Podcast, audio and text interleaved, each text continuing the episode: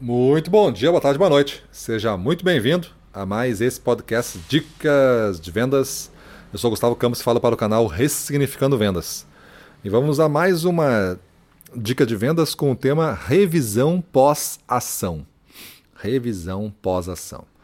Esse é um uma técnica muito usado por quem quer alta performance no que faz. Pode ser qualquer esportista, vai ter revisão pós-ação. Se for um esportista profissional, ele vai ter. Vamos dizer que fosse uma luta, ele vai rever a luta dele, vendo o que ele pode melhorar. Se fosse um jogo de basquete, de futebol, ele vai rever o jogo e vai ver o que ele pode melhorar. Ou pode também ser uma unidade militar, por exemplo, que vai fazer uma ação depois de fazer um planejamento, um estudo, informações, fez uma ação e essa ação teve um resultado X, pode ser positivo ou negativo, mas eles sempre fazem uma revisão pós-ação para descobrir pontos que poderia melhorar, que inclusive podem não ter estado no planejamento, porque eles nem sabiam. Mas após realizar a ação, eles trazem essa informação e melhoram o seu próximo planejamento. Mas basicamente tem quatro etapas essa revisão pós-ação. E nessas quatro etapas você vai, vai conseguir aí é, ter um método que você pode aplicar no seu dia a dia. Você pode pegar o seu caderno de aprendizado, que a gente bate bastante aqui no, no Ressignificando Vendas, de você ter né, um caderno para você agradecer todo dia, você definir aí suas ideias, seus planos, fazer seus exercícios que você aprende aqui nas dicas de venda, uma reflexão por dia tudo no mesmo caderno, vai virar um manual de como você obter a performance. Né? Então a revisão pós-ação tem quatro etapas.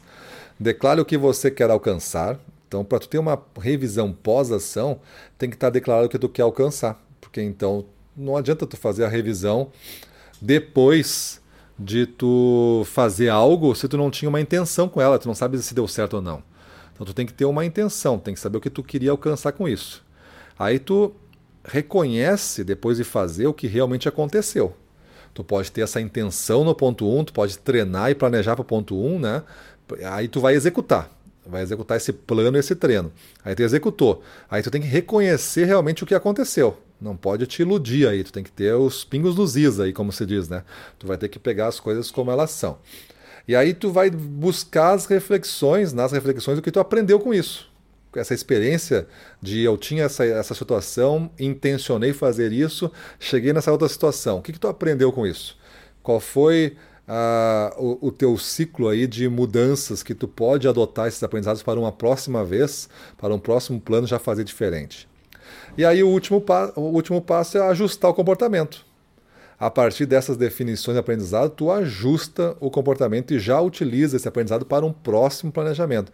Mesmo que seja no dia seguinte. Tu aprendeu num dia, no próximo dia tu já tem que estar diferente.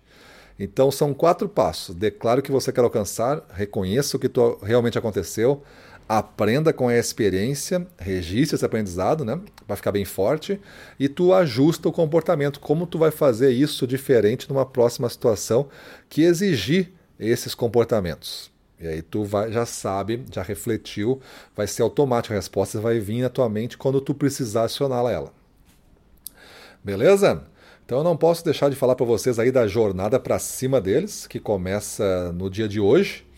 Se você é gestor, principalmente gestores comerciais, aí pode ser supervisor, coordenador, gerente, diretor comercial, dono de empresa, aspira de gestor, né? sucessor de empresa, é, ou você que sonha ter uma carreira como gestor, você tem que entrar na jornada para cima deles. Vão ser quatro aulas, aulas que a gente destilou a essência da alta performance em quatro temas. Então, como você vai fazer a sua equipe bater metas sempre, como você vai lidar com a baixa performance, qual vai ser essa agenda do gestor, o que você vai ter que fazer todo mês, todo dia, toda semana, para que isso aconteça e tenha uma performance. E por fim, como fazer reuniões comerciais que dão certo.